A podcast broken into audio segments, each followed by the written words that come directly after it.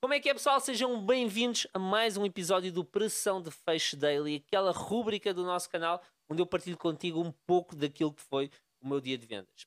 E o assunto que eu venho falar hoje devia ser um assunto mais do que familiar e, sobretudo, mais do que presente para a maioria de nós comerciais. Infelizmente não é, e infelizmente é um assunto cada vez mais negligenciado porque é uma tarefa árdua, é uma tarefa difícil e é algo que muitos de nós comerciais nos sentimos desconfortáveis a fazer. E é perguntas. Mais do que perguntas, eu vou colocar aqui numa frase e vou destacar três palavras, pelo menos três palavras. Desenvolver intencionalmente a capacidade comercial para fazer boas perguntas. Isto incomoda muito o comercial. Isto deixa o comercial muito desconfortável no decorrer do processo de venda. Porquê? Porque obriga o comercial, nota, obriga o comercial a tomar as rédeas da negociação. Obriga o comercial a tomar a liderança da negociação. E isso nem sempre é fácil fazer, sobretudo quando temos uma pessoa alfa, quando temos um cliente alfa do outro lado. Sobretudo quando nós, enquanto comerciais, nos sentimos desconfortáveis com uma energia mais alfa da pessoa que está do outro lado. Agora, quem já trabalha em vendas há algum tempo sabe que é imprescindível para nos tornarmos top performers termos a capacidade comercial de fazer boas perguntas. Não é só a capacidade de fazer perguntas, porque qualquer pessoa tem essa capacidade, qualquer pessoa sabe fazer perguntas, mas nem toda a gente tem a capacidade de fazer perguntas com o objetivo de levar a venda a bom porto. Nem toda a gente tem a capacidade de fazer perguntas que direcionem o processo de venda, que direcionem a interação comercial para uh, o desfecho, para a concretização da venda. E por isso é que é importante não fazer só perguntas, mas fazer boas perguntas. Porque há perguntas que ajudam à concretização da venda e há outras que prejudicam a concretização da venda. E é importante para nós, enquanto comerciais, conseguirmos ter consciência, primeiro, de quais é que ajudam e quais, ou qual é o tipo de pergunta que ajuda e qual é, que é o tipo de pergunta que prejudica a venda, e sobretudo, no momento exato em que a fazermos, percebemos se essa pergunta nos deixou mais próximo de fechar aquela venda ou se, ao contrário, afastou o cliente da concretização daquele negócio. Eu hoje tive uma, tive uma experiência que refletiu precisamente o que eu te estou a acabar de dizer. Eu tive um telefonema que, em que eu fui desleixado. A verdade é essa. Onde eu basicamente fui quase que uma máquina. O cliente fez-me algumas perguntas, eu respondi às perguntas, pedi a informação eh, básica para lhe, para lhe enviar um orçamento face àquilo que ele pediu e disse para esperar um e-mail meu.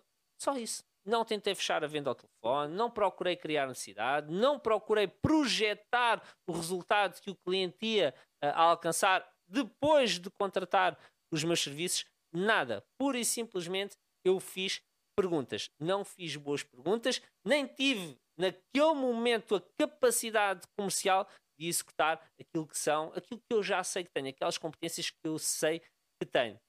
Foi um desleixo. Todos nós o fazemos. Tomei consciência disso, okay? e mais uma vez é importante nós a todo momento estarmos presentes do resultado que obtivemos daquela ação que acabámos de implementar. Então, estive muito presente para aquilo que fiz e pensei, na próxima vez vai ser precisamente o oposto. Então recebi um telefonema e antes de dar qualquer informação ao cliente e antes de pedir qualquer informação ao cliente, fui perguntando fui-lhe fazendo perguntas mais do que levantamento de necessidade, mas de criação de necessidade e, sobretudo, de projeção de resultados que ele irá ter ao alcançar, ao, ao contratar aquilo que é o meu serviço. E chegámos a um ponto em que o cliente me disse: é exatamente isso que eu quero. Não há nenhuma outra alternativa no mercado que nós estejamos a considerar além daquilo que o Michael tem para me propor.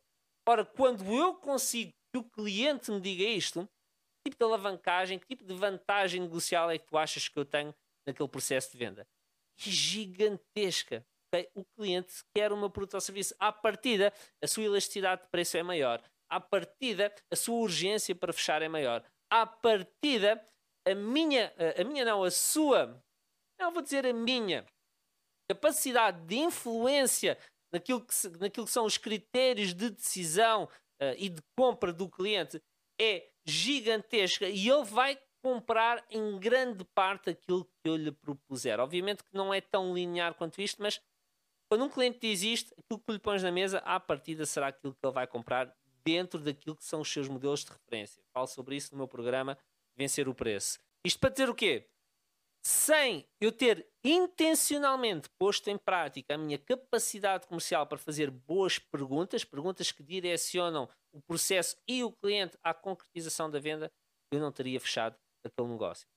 E felizmente tive dois casos, um a seguir ao outro, que foram o contraste perfeito e que me serviram para ganhar presença sobre aquilo que eu eventualmente tenho andado a negligenciar. A minha pergunta para ti é exatamente essa.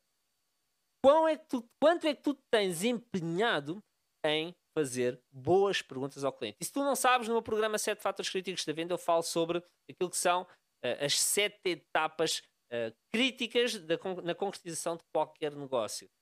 Primeiro é prospeção. Segundo é abordagem. E terceiro é levantamento de necessidades ou perguntas. As perguntas têm que acontecer ainda antes de tu fazeres a apresentação do teu produto ou serviço, okay? que é para direcionares a, a tua apresentação. Aparecem ainda antes de, da colocação de qualquer objeção por parte do cliente, aparecem ainda antes do fecho, aparecem ainda antes do pedido de referências. As perguntas são a base de qualquer processo de venda. Se tu não fazes boas perguntas, não estás a vender. E vender não é apresentar. Vender é mais perguntar do que apresentar. Muitas vezes, quando tu fazes boas, boas não, quando tu fazes excelentes perguntas ao cliente, o cliente, ele próprio, fecha a venda. E foi isso que me aconteceu. Eu consegui colocar o cliente num estado em que ele próprio fechou a sua própria venda.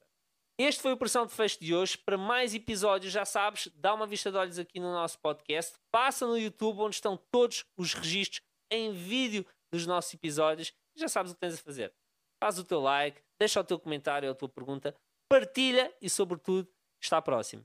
Vejo-te amanhã. Um forte abraço e até ao próximo.